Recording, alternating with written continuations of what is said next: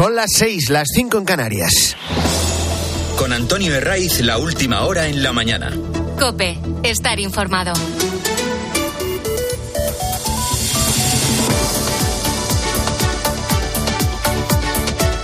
Muy buenos días, estrenamos la mañana del fin de semana de Cope, la última de este 2023, ya que no hay nada mejor que madrugar en domingo.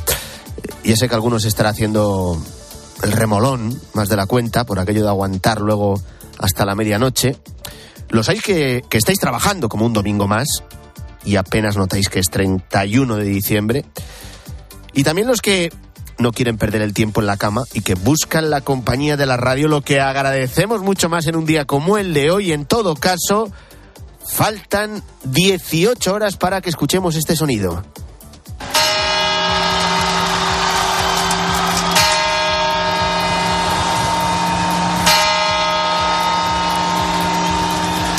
La tradición, la de comerse las uvas, que es verdad que en España tiene distintos orígenes, según a donde acudas. Hay una versión muy extendida que nos lleva al Madrid en 1880, a una acción satírica y un tanto de protesta. ¿Por qué? Porque por aquel entonces la burguesía española copió la costumbre francesa de hacer fiestas privadas en Navidades. Y se bebía el clásico champán francés que se acompañaba con uvas. De ahí la sátira de los que no podían acceder a esas fiestas y se fueron a la Puerta del Sol a celebrar solo con lo de las uvas o con lo que pudieran. Y luego hay otra teoría que incluso puede ser complementaria de esto que te acabo de contar. Esta es un poco posterior, de 1909. Ese año, en la comarca alicantina del Vinalopó, hubo una muy buena cosecha de, uva. Eh, para darle salida a los agricultores se les ocurrió la idea de preparar paquetes con, con 12 uvas. Las vendieron como las uvas de la suerte. Y eso ha ido evolucionando hasta considerar, esto algunos, depende, eh, que las uvas simbolizan la abundancia. También que hay que pedir un deseo. En total, pues eso, 12 deseos. En fin, que cada uno lo justifique como quiera, pero no suelen faltar las uvas, así que, que el que no las haya comprado todavía tiene por delante todo el domingo. Nosotros me parece que es un euro más caro, creo que están que sobre el año pasado, que tampoco es mucha la diferencia, ¿no?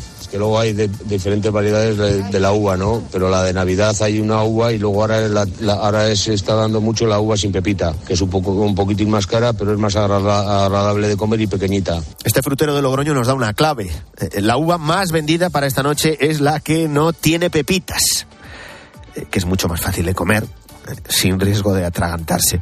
Es verdad que la celebración de esta noche en algunos lugares se ha ido adelantando. En algunos sitios lo hacen para que los más pequeños puedan compartir el momento. En Galicia, en Vila García de Arousa, montan una fiesta al mediodía y llevan así 25 años. En Pontevedra, lo mismo, un par de horas más tarde. En Salamanca lo hacen incluso antes, el pasado 14 de noviembre. 20.000 jóvenes, 14 de diciembre, 20.000 jóvenes eh, llenaron la Plaza Mayor de esta ciudad universitaria. Eh, dieron cuenta de 12 gominolas en forma de uvas verdes, rojas, amarillas. Y, y despidieron 2023 antes que nadie. Y luego hay celebraciones con una clara intención de difundir su producto más típico. En el caso de Jabugo, este sábado han celebrado las precampanadas comiéndose a que no te sorprendo.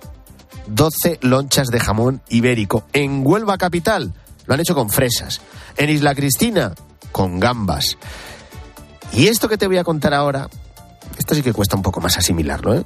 Pero como yo lo he visto, te lo voy a, te lo voy a contar.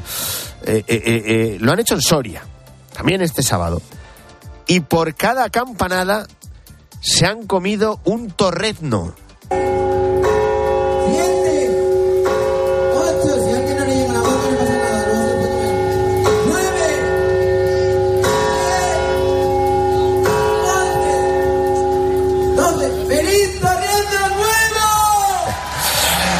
Pues eso, feliz torrendo nuevo. Había que ver esas caras de, de felicidad y a la vez de, de, de no poder con la boca comiéndose el torrendo. Evidentemente, el torrendo estaba cortadito en porciones pequeñas, pero aún así, con la corteza y todo, eh, cuesta coger el ritmo. No es igual que con las uvas. Aunque yo he puesto a elegir, eh, a mí me gustan mucho más los torrendos que las uvas. Como ves, cada uno se lo monta como puede para despedir el año. Aquí en Cope no te va a faltar la compañía de la radio en un especial Nochevieja comandado por Mónica Álvarez que comienza a las 11 de la noche y que te va a llevar a tu casa las campanadas en directo. Todo esto es parte de lo previsible de lo que va a pasar en una noche tan especial como es la de fin de año. Y lo previsible en un día como el de hoy es también hacer balance. En España hay una fecha en la que lo ha cambiado todo para no cambiar nada. Después de la victoria de las municipales del 28 de mayo, victoria del PP, Pedro Sánchez, en una jugada maestra para sus intereses, adelantó las elecciones generales al 23 de julio. Y dio la vuelta a las encuestas y contra todo pronóstico consiguió salvar una ecuación que parecía imposible para seguir en el poder. ¿A costa de qué? A costa de traicionar sus propias palabras y también sus compromisos. Pero el independentismo mm, pedía la amnistía, pide un referéndum de autodeterminación, no han tenido amnistía, no hay un referéndum de autodeterminación y lo habrá. No lo habrá primero por convicción personal y política. En segundo lugar, porque la Constitución, no solamente la española, ninguna Constitución en el mundo reconoce el derecho a la segregación. Y en segundo lugar, antes, al contrario, el independentismo no pide una reforma del Código Penal. El independentismo lo que pide, y lo saben ustedes, pues es la amnistía, algo que desde luego este gobierno no va a aceptar y que desde luego no entra en eh, la legislación ni en la Constitución española. Así podríamos seguir un buen rato, casi tanto como para agotar el tiempo que dura este programa y que nos lleva hasta las ocho y media de la mañana. En 2024, por aquello de mirar ya el año que comienza mañana, o esta media de la noche, Sánchez va a cumplir, sí, va a cumplir una de sus promesas. Al menos es su intención. Y de ella depende su continuidad en Moncloa. El presidente prometió que iba a traer a España al fugado Puigdemont y lo va a cumplir. En un matiz menor, pequeño, insignificante, lo hará con una alfombra.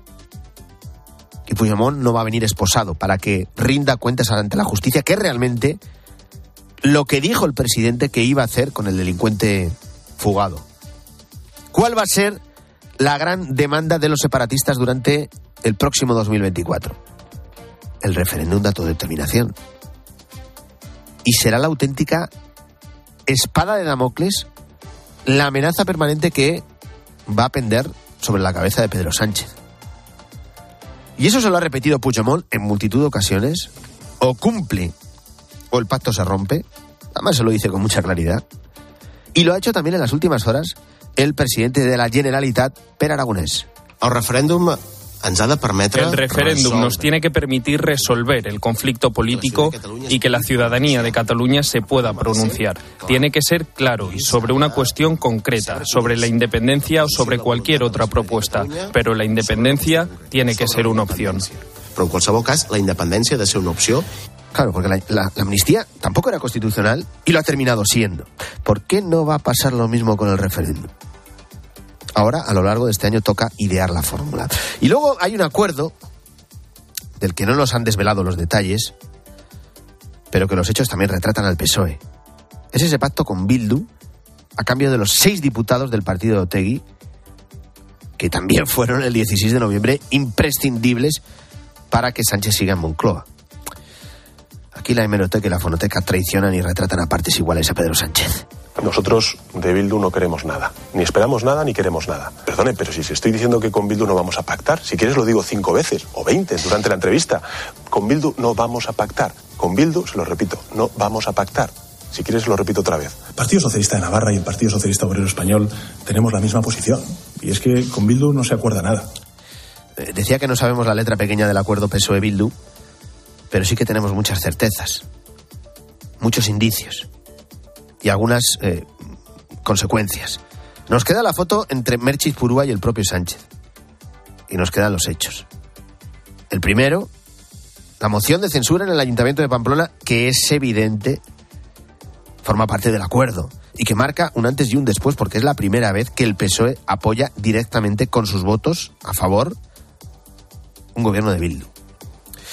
Lo inmediato en este 2024, las elecciones gallegas el 18 de febrero. Son las primeras después de la era Posfeijó, el líder del PP en Galicia, encadenó cuatro mayorías absolutas y su sucesor, Alfonso Rueda, parte con clara ventaja en las encuestas.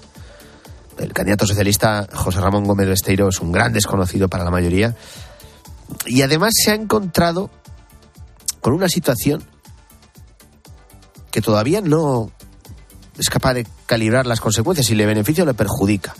A la izquierda de la izquierda, en Podemos, el que sigue mandando y manejando los hilos es Pablo Iglesias. Venden que son un partido feminista, pero ahí no se mueve nadie, absolutamente nadie, si no da la orden el macho alfa. De cara a esas autonómicas gallegas, Podemos ha preguntado a la militancia si confluían con Sumar, con el Sumar de Yolanda Díaz, y si iban juntos a las elecciones.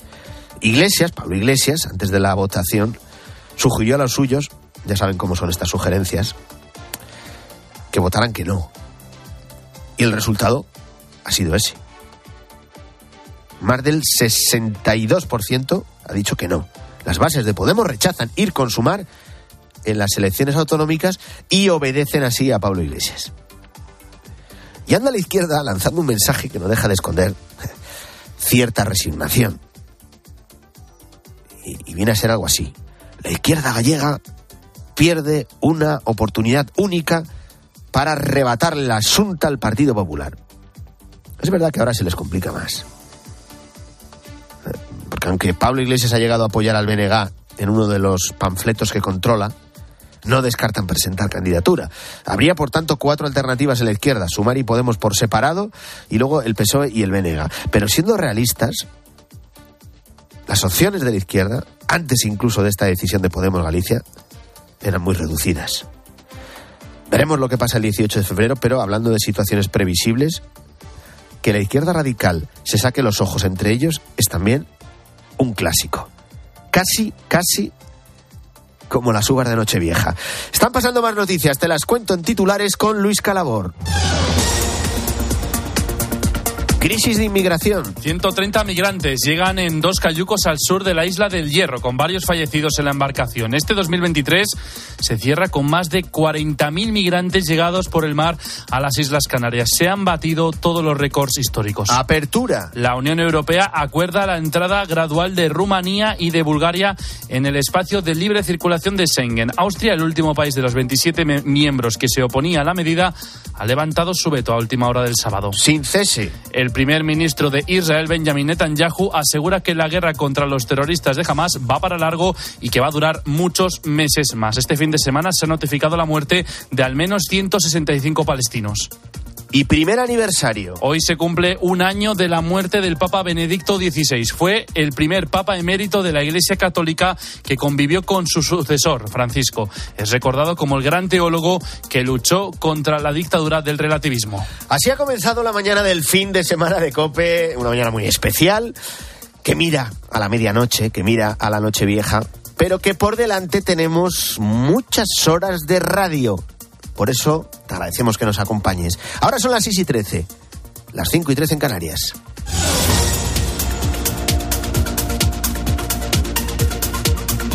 Y a las 12 de la noche de hoy, hace poco más de 6 horas, ha comenzado una huelga de trabajadores de las torres de control del aeropuerto de Barajas.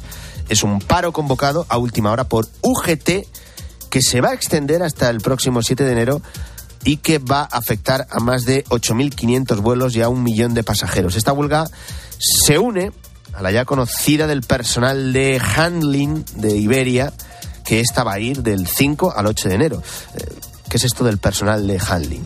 Son todos aquellos trabajadores de tierra que dan apoyo a los aviones, desde cargar y descargar maletas, llenar de combustible las aeronaves o señalar con los palos por dónde tienen que circular por las pistas de los aeropuertos. Álvaro Saez. Sí, hay 444 vuelos cancelados y 45.641 personas afectadas. Y una de ellas es Carlota. Después de Reyes, eran casi vuelos, pues una faena, la verdad, que no te imaginas desde una compañía como es Iberia, como que puede tener desde una compañía tipo low cost que pues te puede hacer más el follón pero siendo una compañía como Iberia que nunca me ha pasado eso. Ella está estudiando en Bélgica, aunque estas navidades ha vuelto a España para estar con su familia. Ahora tiene que volver a Bruselas para hacer los exámenes. Tenía su vuelo de retorno el 7 de enero y la solución que le ha dado desde la aerolínea no le ha, no le ha cuadrado. Pues nos ha dicho de cambiar la fecha del vuelo, pero te, mm, te, pones a mirar y te dan a lo mejor fecha para dentro de cinco días o cosas así, porque los vuelos para esas fechas están todos llenos y no hay casi plazas. Entonces, pues a lo mejor te dan para dentro de cinco días. Y yo, por ejemplo, en mi caso, que estuve allí, tengo que hacer exámenes y todo y la verdad es que es una faena. Con todo esto a Carlota le surgen dudas. ¿Qué podría hacer mm, para reclamar y qué soluciones si me podrían indemnizar o alguna cosa así? Bueno, y a todas estas cuestiones responde aquí en COPE Almudena Velázquez, que es asesora legal especializada en reclamaciones. Lo primero, lógicamente, reclamar. Tenemos que tener en cuenta una cosa y es que el reglamento europeo que protege nuestros derechos como pasajeros establece el derecho eh, no solamente a la devolución de, de nuestros billetes, sino también a una compensación en determinadas situaciones, una compensación económica. Y aunque parezca obvio, como explica Almudena Velázquez, lo primero es reclamar. Sí, porque la iniciativa en estos casos siempre la tiene que llevar el consumidor y en muchas ocasiones es un proceso bastante tedioso. ¿Cuál es la mejor forma de hacerlo? ¿Qué tiempos manejan las aerolíneas? Siempre por escrito. Eso es lo primero que tenemos que advertir a los oyentes. Primero tenemos que reclamar ante la propia compañía aérea. Iberia tiene un mes de plazo para respondernos. Por cierto, en este tipo de casos ya te adelanto que las aerolíneas suelen defenderse diciendo que las huelgas son circunstancias extraordinarias, imposibles de prever y que no tienen por qué pagar. Pues no, la normativa de la Unión Europea declara que una huelga de personal nunca puede considerarse una circunstancia extraordinaria y que, por tanto, no se puede usar como eximente de responsabilidad del pago de las indemnizaciones.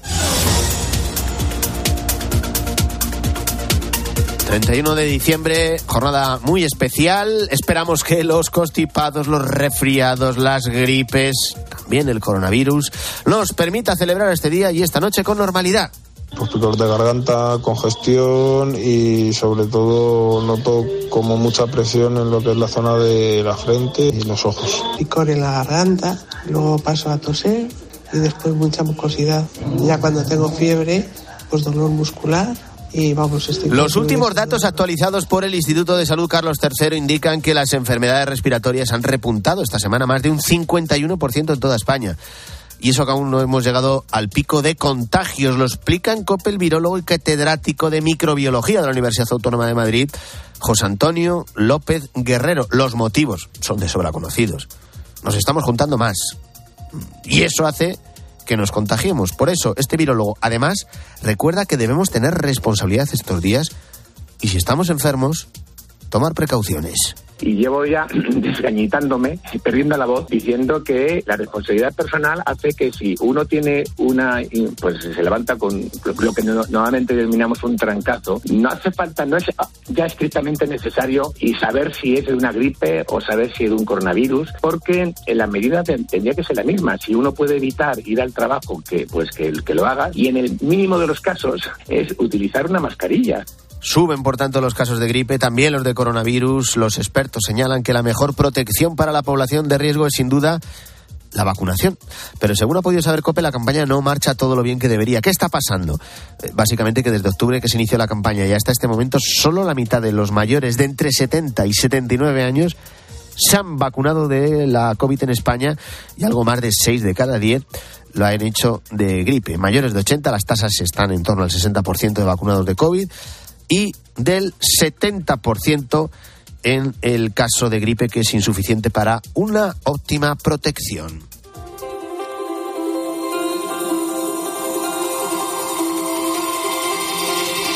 Si miramos el calendario, si nos fijamos en el comienzo de 2024, dentro de poco más de dos semanas comienza en Estados Unidos el proceso de primarias y caucos para seleccionar a los que serán los candidatos del Partido Republicano y el Partido Demócrata en las elecciones presidenciales de noviembre de 2024. Las eh, primeras citas serán los estados de Iowa y de New Hampshire y a falta de nueve meses para las elecciones, si no cambian las cosas, los candidatos volverán a ser el actual presidente Joe Biden por los demócratas y el expresidente Donald Trump por el lado republicano. Los sondeos dan en estos momentos una ligera ventaja para conseguir la victoria a, Donald Trump. Este es el panorama más probable. Eh, los estadounidenses, en su mayoría, se muestran poco entusiasmados, vamos a decirlo así, por la posibilidad de que Biden y Trump repitan como candidatos a la Casa Blanca. Biden ha decidido presentarse a la elección a pesar de sus 81 años. Desde el lado republicano aseguran que es demasiado mayor para continuar dirigiendo el país. Algunas encuestas indican que a más del 70% de los votantes les preocupa que Biden siga siendo presidente otros cuatro años más con su avanzada edad. Donald Trump no llega al proceso de primarias en circunstancias mucho más favorables. Eh, para empezar, el Tribunal Supremo de Colorado ha decidido excluirle de las elecciones en ese estado por su papel en el asalto al Capitolio, aunque esta cuestión está todavía pendiente de lo que decida el Tribunal Supremo de Estados Unidos. Al mismo tiempo, Trump tiene pendientes varios juicios por sus supuestas interferencias en las elecciones de 2020, por llevarse documentos clasificados de la Casa Blanca y por falsificar documentos mercantiles para ocultar los pagos a una actriz porno, entre otras cuestiones. We won 2016 and then we did then we did even better un Trump que siga lo suyo. Decía que ganó las elecciones en 2016 y que todavía obtuvo mejores resultados en 2020, pero que esas elecciones fueron amañadas por los demócratas y que no va a permitir que los demócratas también amañen las elecciones de 2024. Queremos saber más sobre este proceso y en la mañana del fin de semana de COPE saludamos ya a Manuel López Linares que es profesor de Relaciones Internacionales en la Universidad Pontificia de Comillas. Profesor, ¿qué tal? Muy buenos días. Hola, buenos días. Bueno, ¿cómo se presenta este proceso de primarias y caucus que comienza en Estados Unidos, como digo, dentro de apenas unos días? Eh, ¿Hay alguna posibilidad real de que los candidatos en las presidenciales de noviembre sean otros diferentes a los actuales favoritos, es decir, Joe Biden y Donald Trump? Pues la verdad es que en el caso de Joe Biden es muy difícil que haya otro candidato que pueda conseguir la nominación por parte del Partido Demócrata. Y en el caso de Trump eh, hay alguna probabilidad, Mm, lo que pasa es que eh, sigue siendo pequeña, tal y como están las encuestas ahora mismo a nivel eh, a nivel nacional. Sí que es cierto que luego las primarias son estado a estado. Si las cosas son distintas en, en Iowa, New Hampshire y luego el resto de estados, pues mm, South Carolina, eh, es, no sería imposible que alguien como Nikki Haley, por ejemplo, o incluso Ron DeSantis, empezara como en pie en esos estados y quiera cambiar entonces el parecer generalizado en los estados que vienen después y se llevará al final la nominación por su partido. Pero lo más probable ahora mismo es que Donald Trump también lo sea. Lo que sí es posible también es que vaya a haber un tercer candidato, esta vez, como ocurrió en el año 90 y 92, un tercer candidato independiente con cierto, bueno, va a haber varios, Partido Libertario, Partido Verde, esos ni, ni, se mencionan, ¿no? Pero, pero puede haber uno con bastante peso, que es el hijo de Bobby Kennedy, Bobby Kennedy Jr., que tiene en las encuestas una cierta presencia en este momento. Eh, vamos a hablar de los favoritos en este caso por separado. Si nos detenemos en Joe Biden, ¿hasta qué punto le puede hacer daño su impeachment y, y también su avanzada edad en las elecciones presidenciales? Bueno, la cuestión del impeachment yo creo que no no, no, no, no, no ha trascendido si es que hubiera algo relacionado con los uh, con los procedimientos judiciales de su hijo. No parece, bueno, aparte que un procedimiento de impeachment de institución es muy difícil que salga adelante, nunca, nunca lo ha hecho en el pasado, ¿no? Ni con Andrew Johnson, Richard Nixon, Bill Clinton, dos con Trump. No, no, no, no, no, no saldrá adelante y el daño, pues, pues uh, habrá que ver sobre todo si hay alguna prueba al respecto. No, no parece, pero sí, sí que la edad hace que, que, bueno, que, que, cualquier candidato que no fuera Trump, pues posiblemente pudiera ganar a, Joe Biden en, el, 5 de noviembre. Y si nos detenemos en Trump, eh, eh, hemos pasado, aunque haya sido eh, someramente, todo el proceso, los procesos judiciales que tiene pendientes, ¿le pueden afectar? ¿Le van a perjudicar? ¿O incluso vamos a darle la vuelta. ¿Le pueden beneficiar esos juicios que tiene pendientes Donald Trump? Bueno, vamos a ver, porque porque mm, es curioso que cuando salen cuestiones y, nuevos procedimientos judiciales, etcétera, parece como que él consigue darle la vuelta por la vía de la comunicación efectiva y, se refuerza dentro de, su propio partido. Pero es verdad que para ganar las elecciones hay que, hay que ganarlas en todo el país y sobre todo en los estados clave. Y ahí, pues estos procedimientos que, bueno, eh, se mencionado antes que son, presuntas interferencias en eh, las elecciones pasadas de 2020. Bueno, mm, habrá que ver qué pasa en los procedimientos judiciales, pero es que hay, hay, grabaciones de conversaciones eh, con miembros de su partido para intentar darle la vuelta al resultado en Georgia y en otros estados. Y sin embargo, esto no está haciendo todo el daño que cabría pensar. Entonces, pues es un poco una incógnita, ¿no? Pero lo que parece es que todo lo que sean sentencias serias, pruebas eh, claras, que de, que de hecho ya hay unas cuantas al respecto, esto sí le va haciendo daño y por el camino de aquí a noviembre va a tener unas cuantas. Por lo tanto, sí que va a tener más difícil, aunque ahora mismo esté un poquito por encima a nivel nacional, que Joe Biden en un cara a cara supuesto en noviembre, sí que lo, sí que probablemente lo tenga más difícil cuando pasen todos estos meses y tengan que sufrir los calvarios judiciales que tiene por delante. Eso es lo, sería lo lógico. Mm, hablando de Trump, una última, una última cuestión. ¿Cómo pueden cambiar la política exterior de Estados Unidos si Donald Trump vuelve a la Casa Blanca? Y todos estamos pensando en lo que está ocurriendo en Ucrania, en la guerra de Ucrania y también en la guerra en Gaza.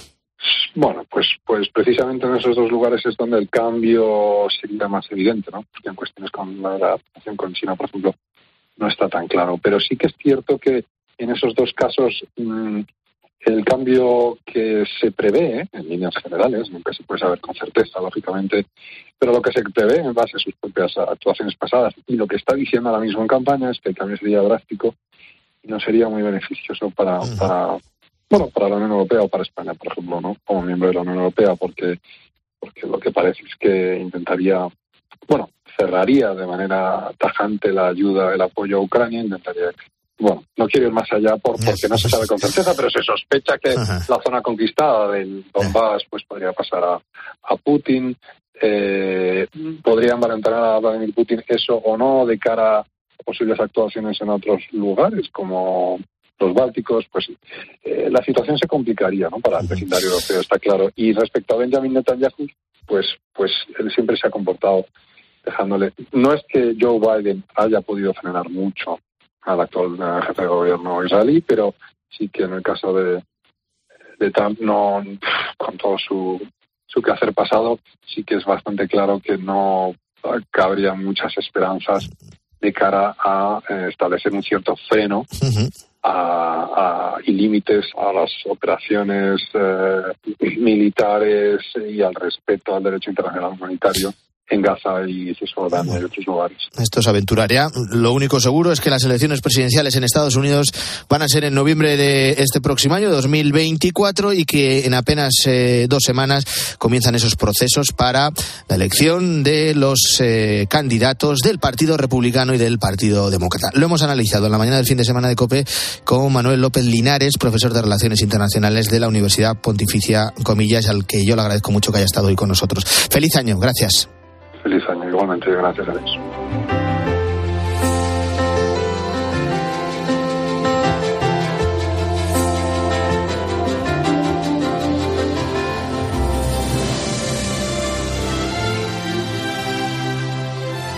Este martes damos la bienvenida a 2024 con goles. ¡Qué golazo! ¡Qué Desde las 5 de la tarde, la primera jornada de Liga del año. Getafe Rayo Vallecano, Real Sociedad Deportivo Alavés, Valencia Villarreal. ¡Uy, Manolo! Tiempo de juego con Paco González, Manolo Lama y el mejor equipo de la radio deportiva. Año nuevo, año de espectáculos en el tiempo de de la COPE. El número uno del deporte. Sí, señor. Y recuerda, la información también continúa en la tarde y la linterna en Cope Más, Onda Media, Cope.es y la aplicación móvil.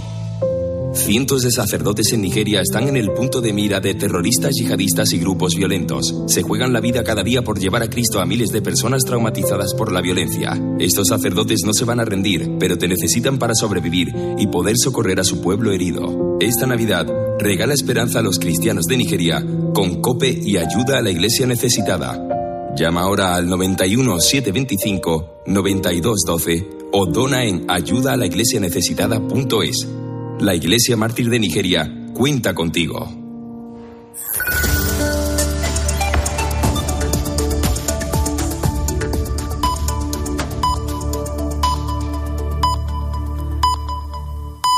Son las seis y media, las cinco y media en Canarias. Con Antonio Herraiz, la última hora en la mañana. Cope, estar informado.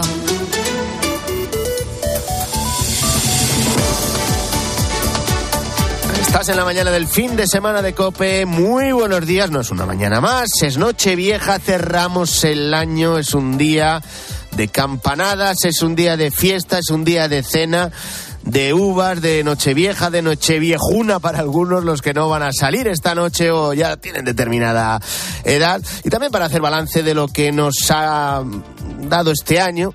Eh, aquí en España ha estado todo marcado por esas elecciones del 23 de julio, cuyas consecuencias todavía vamos a seguir notando en el 2024. Si miramos fuera, pues ahí está eh, la guerra de Ucrania, que va a cumplir dos años. Ahí está también esa guerra en Gaza después de un ataque sin precedentes por tierra, mar y aire de los terroristas de Hamas contra suelo israelí. Y hay noticia en Nigeria. Es un país en el que pocas veces nos detenemos.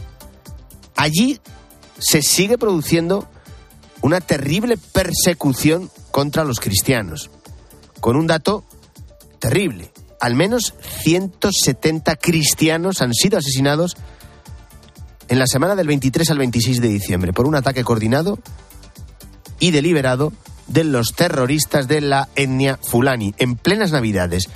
Lo ha confirmado eh, el director de comunicación de la diócesis de Pansin, que es el padre Andrew Dewan. El primer ataque tuvo lugar en una comunidad rural llamada Mushu durante la noche. En ese atentado fallecieron, fueron asesinadas 18 personas y pocos días después otro pueblo, Tudun Mazan, en Nigeria también, fue atacado por la tarde por unos asaltantes. Dispararon a las cabezas de las personas para asesinarlas y luego quemaron varias clínicas, varias casas y también iglesias. Estamos hablando de una persecución religiosa que no es nueva y que por desgracia es muy habitual en muchas regiones de Nigeria. Por ejemplo, en Sokoto, al noroeste del país. Eh, conocen bien lo que es la violencia indiscriminada. En los últimos años los ataques a los cristianos se han convertido en una triste realidad casi diaria.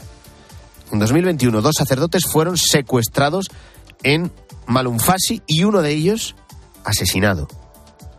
La muerte del seminarista Michael Nadi es uno de los casos que se suma a esta lista que parece interminable. Apenas llevábamos unos 10-15 minutos durmiendo cuando escuchamos un ruido muy fuerte. Abrimos la puerta y lo que vimos fue una pistola en nuestras cabezas. Nos dijeron que saliéramos. Yo pensé, wow, nos van a secuestrar. Pius, uno de los seminaristas secuestrados, recuerda cómo pasaban la mayor parte del día con los ojos vendados y sentados bajo un árbol. Les alimentaban con arroz, comían y bebían agua en el recipiente que los terroristas utilizaban para llevar combustible para sus motos. Y los secuestradores les propinaron golpes en la cabeza, en la espalda o en cualquier otra parte del cuerpo, todos los días y sin piedad. Lo que viví en manos de los secuestradores es algo que no desearías que le pase ni a tu peor enemigo. Mientras nos despertaban, nos golpeaban, nos dijeron que llamáramos a nuestros padres para decirles que trajeran dinero. Haciendo la llamada nos estaban azotando sin piedad. Creo que Dios estaba allí, yo sé que Él estaba realmente con nosotros. En Nigeria, los sacerdotes, la, religiosa, los religiosos, los seminaristas, se han convertido en el objetivo de bandas criminales de secuestradores y también el objetivo de los grupos terroristas. En los últimos años, decenas de ellos son secuestrados, muchos liberados más tarde. Desgraciadamente, otros son asesinados, eh, como el joven eh, seminarista Michael. Así lo cuenta su compañero de cautiverio. Después Michael intentó hablar con este hermano musulmán sobre las dos religiones. Antes de que ese hermano musulmán fuera liberado, Michael le enseñó cómo rezar el Padre Nuestro. Los secuestradores lo escucharon o alguien se lo dijo. Esa debe haber sido la razón por la que lo mataron. Bueno, esta situación tan extrema ha pues, supuesto un importante desafío para la fe de los cristianos nigerianos. El seminarista Michael Nadi fue asesinado por difundir la fe cristiana también en su cautiverio. Ahora piden soluciones urgentes al gobierno, sobre todo que les den la seguridad para no morir únicamente por su fe. Eso sí, denuncian también una pasividad de las fuerzas de seguridad de Nigeria para prevenir la eh, tragedia. Y, los eh, fieles de la diócesis de Sokoto necesitan ayuda para, por ejemplo, construir el centro de memoria de los mártires para mantener viva su memoria y la de muchos otros que murieron por la fe esta Navidad enciende, enciende tu luz por Nigeria con ayuda a la iglesia necesitada en la web ayuda a la iglesia necesitada.es.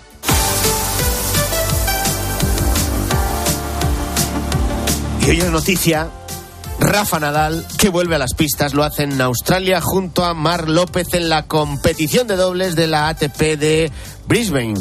Va a comenzar enseguida su partido y además tenemos las primeras palabras de Carlo Ancelotti tras su renovación. Carlos Martínez.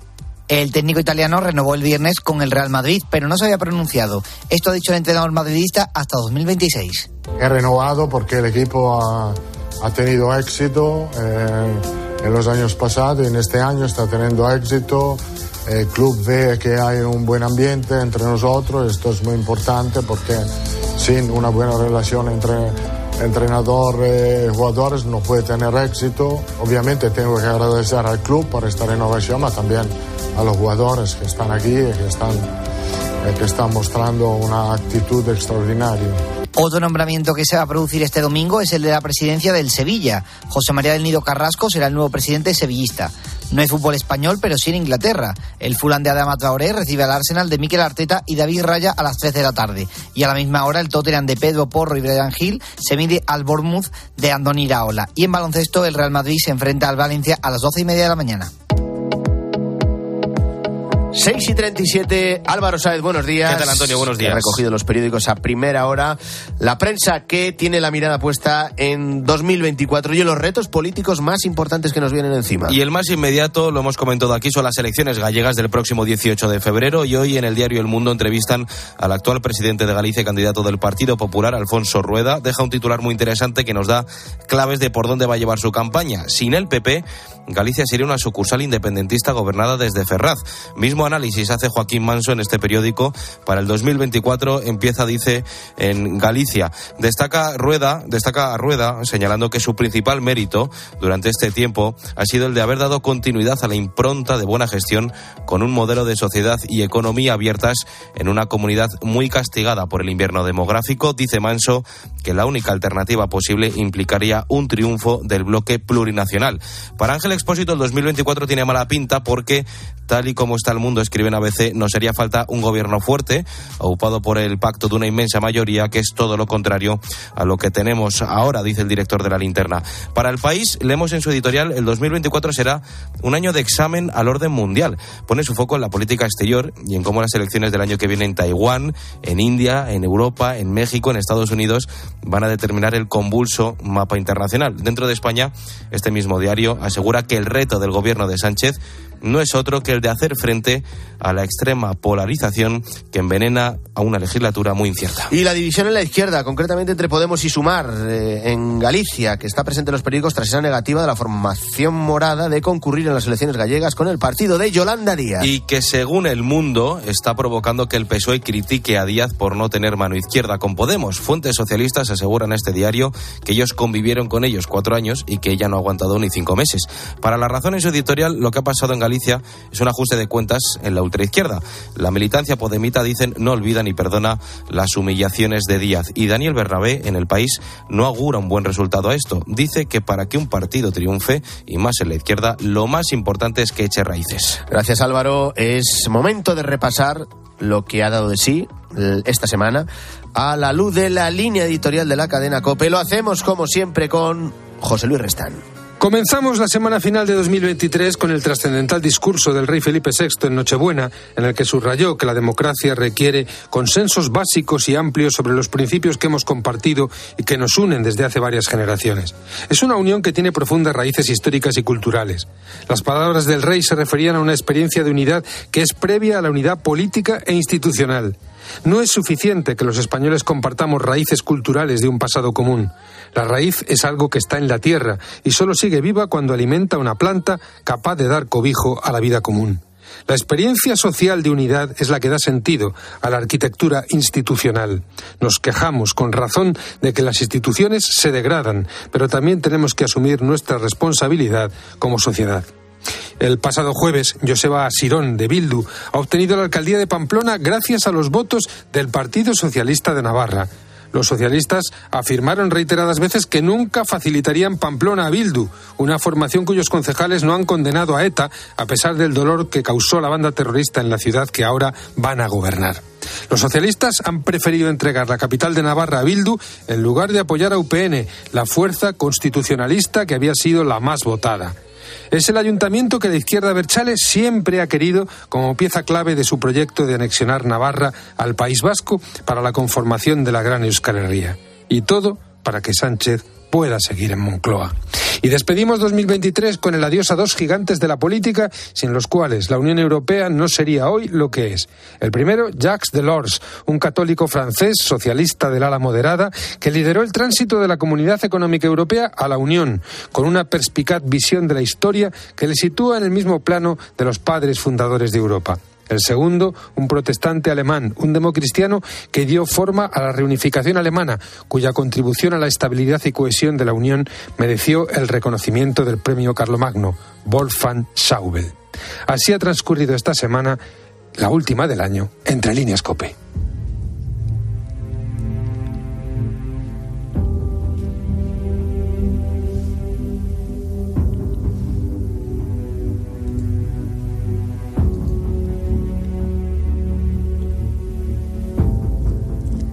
Recta final de este 2023, eh, muchos lo damos ya por casi liquidado, toca mirar a 2024 y lo hacemos en la mañana del fin de semana de Cope con una pregunta. ¿Cuáles van a ser las profesiones más demandadas a lo largo de este próximo año? ¿Qué perfiles van a buscar las empresas?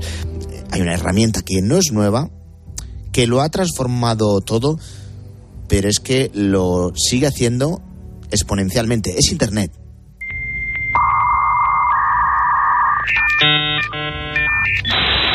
Este es el sonido de la llegada de Internet que ha cambiado nuestras vidas, pero allá por la década de los 90. Eh, quédate con este dato actual.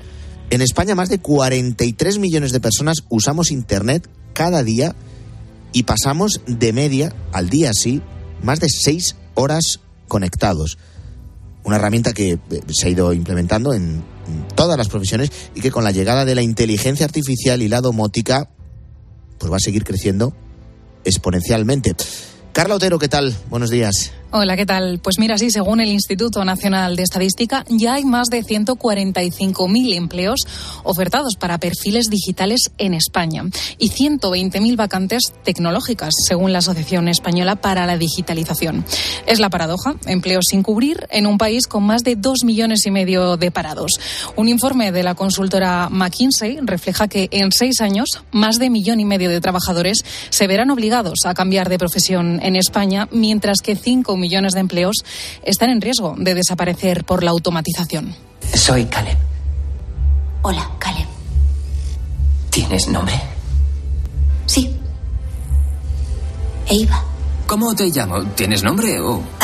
sí, bueno, según Samantha. un estudio de la Cámara de Comercio, las profesiones más demandadas de 2024 serán las de experto en marketing digital, especialista en Big Data, experto en ciberseguridad o analista de datos. Perfiles tecnológicos que necesitan de ordenadores y también de programadores. Una profesión de futuro, pero también de presente, ya que en España necesita cerca de 400.000 profesionales de programación, según el último informe de empleos emergentes de LinkedIn. Víctor Gómez es CEO de 4Geeks Academy. La necesidad de digitalización ha crecido enormemente después de la pandemia y está claro pues, que, que se necesitan muchísimos más perfiles y se nota en el sentido que, bueno, cada vez ves más ofertas de trabajo para programador, para un perfil full stack, para un, perfil backend, para un perfil, eh, por ejemplo, de inteligencia artificial, etcétera, ¿no? Cada vez lo notas muchísimo más. Y es que mucha gente se está reciclando en estos nuevos puestos de trabajo que han surgido a raíz del avance de la tecnología y la llegada de la inteligencia artificial. Es el caso de Guillermo Santamaría. Él hizo turismo, pero no dudó en formarse en programación la edad realmente, hombre, influye evidentemente porque tenemos que hacer un esfuerzo mayor, pero no te incapacita para programar, bajo ningún concepto. Vamos, yo soy uno de los, de los ejemplos, pero hay muchos otros, más de 50 años que están empezando en este mundo y lo están consiguiendo. Cada vez hay más demanda. El 94% de las empresas asegura no encontrar profesionales con estos conocimientos. Pero ¿por qué hay tanta demanda en estos sectores? Lorenzo Martínez es ingeniero informático y experto en ciberseguridad. Ahora mismo mm, todo está rodeado de eh, sistemas digitales. O sea, cualquier empresa, sea grande, pequeña o mediana, eh, tiene necesidades relacionadas con ordenadores, internet, servidores, comunicaciones y todo eso necesita sí o sí una capa de ciberseguridad por algún punto. ¿Por qué? Porque si eso no se cumple, eh, en algún momento el, el negocio se corta y deja de funcionar. Esto es como todo. Eh, surge una nueva herramienta, mm, la mayoría la utilizan, la utilizamos para hacer el bien, y luego hay personas que la usan para cometer delitos. Los que están al acecho lo que hacen es buscar vulnerabilidades aprovecharse de la candidez y la inocencia, nunca mejor dicho, de algunas personas eh, para, para que forzarles a la descarga y ejecución de algo, a la apertura de un fichero, que al final logra eh, generar un problema de seguridad en una organización. Y atentos a estos datos. Eh, Carla, España ha registrado este año el mayor número de ciberataques de la historia. Sí, en concreto un 60% de las empresas denuncian haber sido víctima de algún tipo de ataques a sus sistemas entre enero y octubre de 2023, según revela el informe Radiografía del Estado de la Ciberseguridad.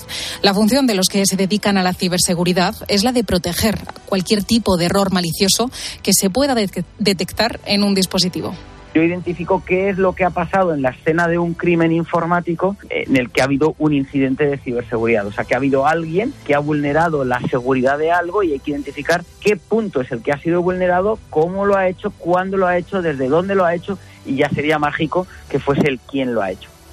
La llegada de la inteligencia artificial ha sido una auténtica revolución para muchos sectores. La Unión Europea ya ha tramitado una ley, te lo hemos contado aquí, que va a entrar por fases, no estará en vigor hasta 2026 y que va a intentar mm, proponer que los sistemas de inteligencia artificial que puedan utilizarse en distintas aplicaciones se analicen, se clasifiquen según el riesgo que supongan para los usuarios. Yo creo que la inteligencia artificial es algo bueno y útil, pero desde el punto de vista de una ayuda pero que siempre haya un humano que le toque leérselo. O sea, por ejemplo, yo escribo una columna eh, de opinión en una revista todos los meses y no se me pasa por la cabeza el decirle a, a ChatGPT, escríbeme tú el artículo de opinión en base a esto. ¿Qué ocurre con el mundo del marketing? Porque es otra de las eh, profesiones, de los sectores que van a ser más demandados en 2024. Daniel Pérez es experto en marketing digital, CEO también de la agencia Profesionales Marketing cada vez se ha expandido más el campo del marketing digital y cada vez hay más herramientas y son más complicadas de utilizar, esto hace que la demanda de profesionales expertos en marketing digital sea cada vez mayor. También lo podemos aplicar a otros campos como la reputación online o las opiniones de clientes. Entonces, eh, desde el punto de vista de la empresa, tener una buena presencia en Internet es clave independientemente de su sector de actividad.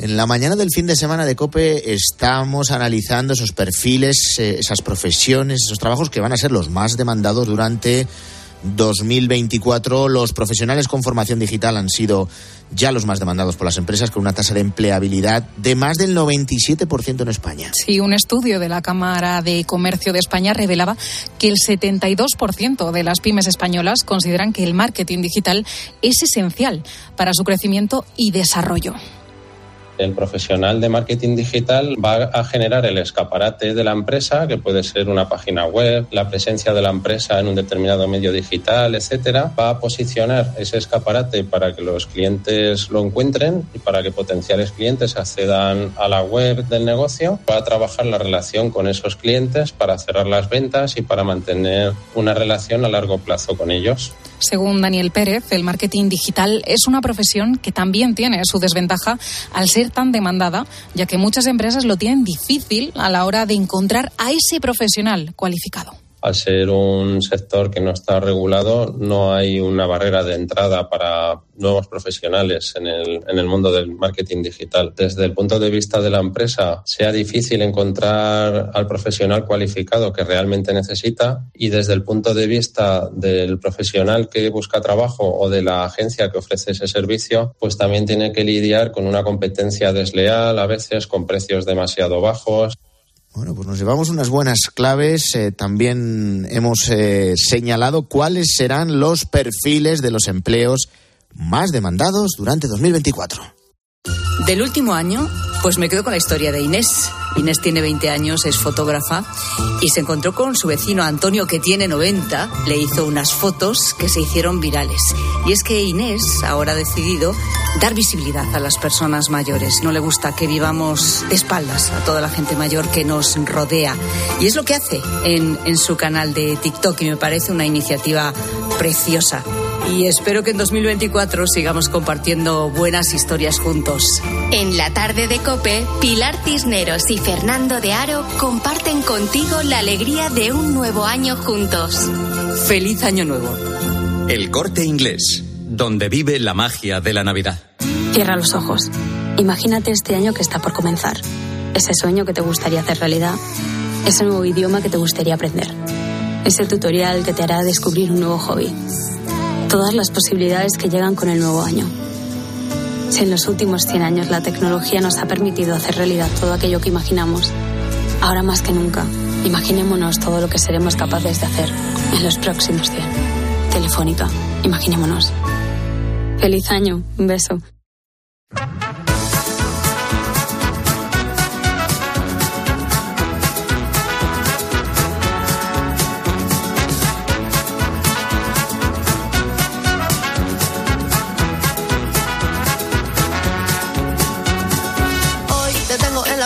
Antes de que nos den las 7, como cada domingo en la mañana del fin de semana de Cope, también en este último día del año, vamos con esas noticias que no aparecen en las portadas, que tampoco abren los informativos y que para que no pasen inadvertidas las ha recogido Luis Calaborola de nuevo. Muy buenos días, Antonio, de nuevo. A esta hora le quedan 17 horas para que termine el 2023 pero a otras partes del mundo les queda prácticamente nada para recibir al 2024. Eh, una fecha muy especial.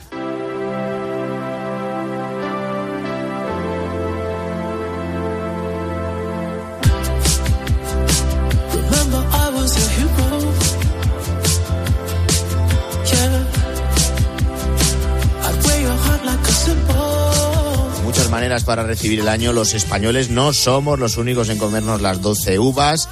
12 uvas que algunos consideran de la suerte, otros mágicas. Los argentinos también lo hacen igual. Y aquí hay que acordarse de quitarse las pepitas a las uvas para no atragantarse. Es que lo de comer esas 12 uvas, Antonio, es una tradición que tenemos muy, muy instalada aquí en España, esas, eh, esa uva por cada campanada, pero es que tiene un origen, fíjate que no conocemos tanto. Y hay eh, dos creencias sobre cómo surgió lo de comer uvas en, en, eh, Nochevieja. La primera dice que viene del año, del, bueno, del siglo más bien, del siglo XIX, de la clase burguesa de esa época. Fíjate, los españoles de la clase alta comían uvas y vino eh, copiando a los franceses un poco, y los de la clase media para burlarse, pues cogían unas uvas también, que encima por esa época eran, eran caras, y las tomaban eh, delante de las campanadas de sol. Entonces, bueno, eh, esa es una de las teorías, pero la otra habla de un excedente de uva en, en Alicante, en Murcia, en 1909. O sea, fíjate, fíjate la, la diferencia de, de, un relato a otro, que claro, que con un excedente de uva, pues provocó que se regalasen a cascoporro, pues en esas fechas eh, de Nochevieja. Eh, pero imagínate, imagínate cuántas uvas comemos ahora, pero imagínate cuántas tendríamos que comer en Japón. De hecho, la semana pasada hablábamos eh, de que en Japón comen pollo frito en Nochebuena eh, por una tradición de Estados Unidos y resulta que Nochevieja también eh, tienen una tradición curiosa. No podríamos comer una uva por cada campanada porque en Japón suenan 108 campanadas. Es que ya con 12 me cuesta un montón. Imagínate con 108, ¿eh? O sea, eso sería peligrosísimo, ¿no? Porque en vez de ser como unos cuantos minutos, unos cinco minutitos más o menos de campanadas, con los cuartos y todo, eh, como nosotros, ellos tienen 20 minutos seguidos con el sonido de las campanas, digamos, todo el mundo concentrado con las campanas, ¿no? Y esto no es casualidad. Eh, viene de la religión budista, en la que describen 108 defectos que tienen los seres humanos. Entonces, claro, por, por cada campanada se representa una redención de cada uno de estos defectos, ¿no? Para empezar el año, digamos, eh, redimido de todos esos de, todos esos defectos o pecados, como los queramos llamar, como un lavado de cara como un lavado de cara ante el nuevo año que se viene encima, vaya. Aunque, fíjate, vamos a pasar de hablar de otro país porque si te hablo de lavado, Antonio, en algunos países es literal.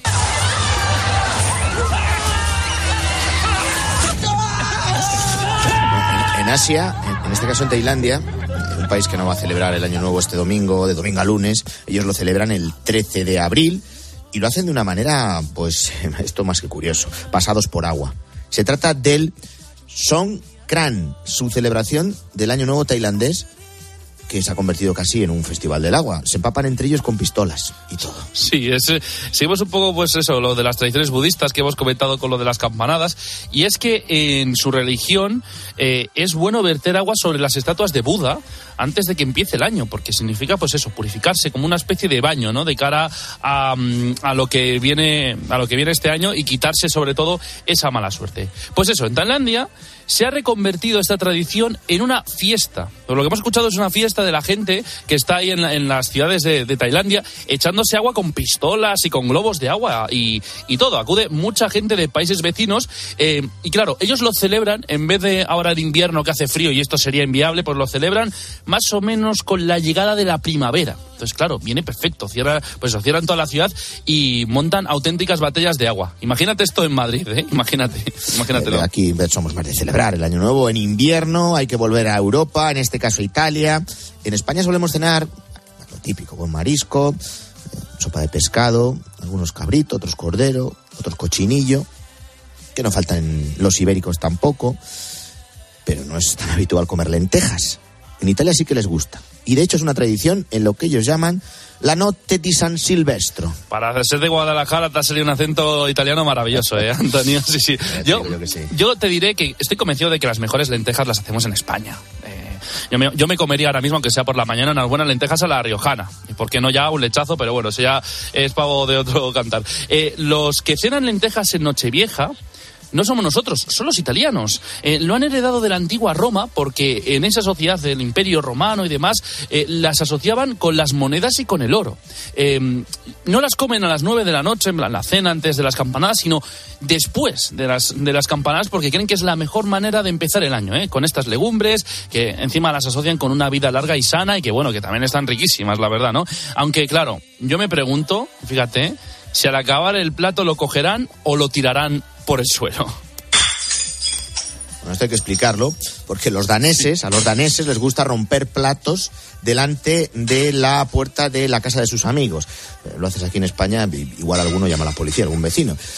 Pero ahí en Dinamarca es eh, símbolo de buena suerte. No sé yo qué les pasa en Dinamarca, pero también les gusta saltar desde lo alto de una silla. Es que suena algo que harías a alguien que te cae mal. O sea, quiero decir, ir a su casa y tirarle platos al suelo, encima con el sonido que hacen. Claro, suena un poco extraño, pero en Dinamarca esto es tradición en Nochevieja, es literalmente una tradición. Romper vajilla en las puertas de las casas de tus seres queridos una vez llegan las 12 de la noche. Nosotros pues eso, tiramos petardos, cohetes, etcétera, etcétera, etcétera. Ellos tiran vajillas al suelo. Eh, y según ellos, yo no entiendo por qué. Quiero decir, intentado investigar por qué lo hacen, pero simplemente lo ven como una muestra de buena voluntad. Aunque creo, aunque claro, yo creo que es algo más propio de deshacerse de la vajilla fea que no te gusta, básicamente, ¿no?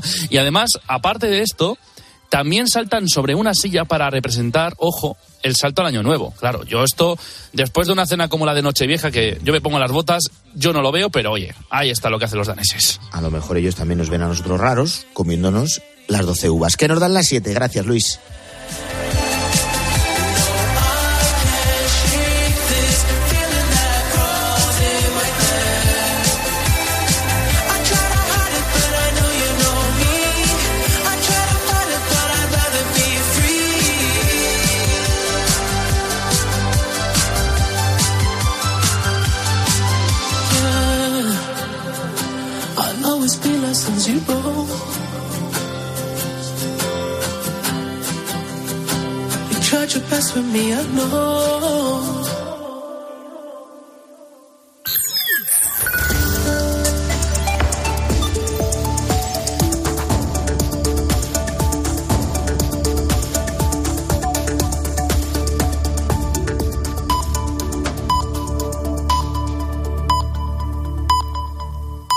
Son las 7.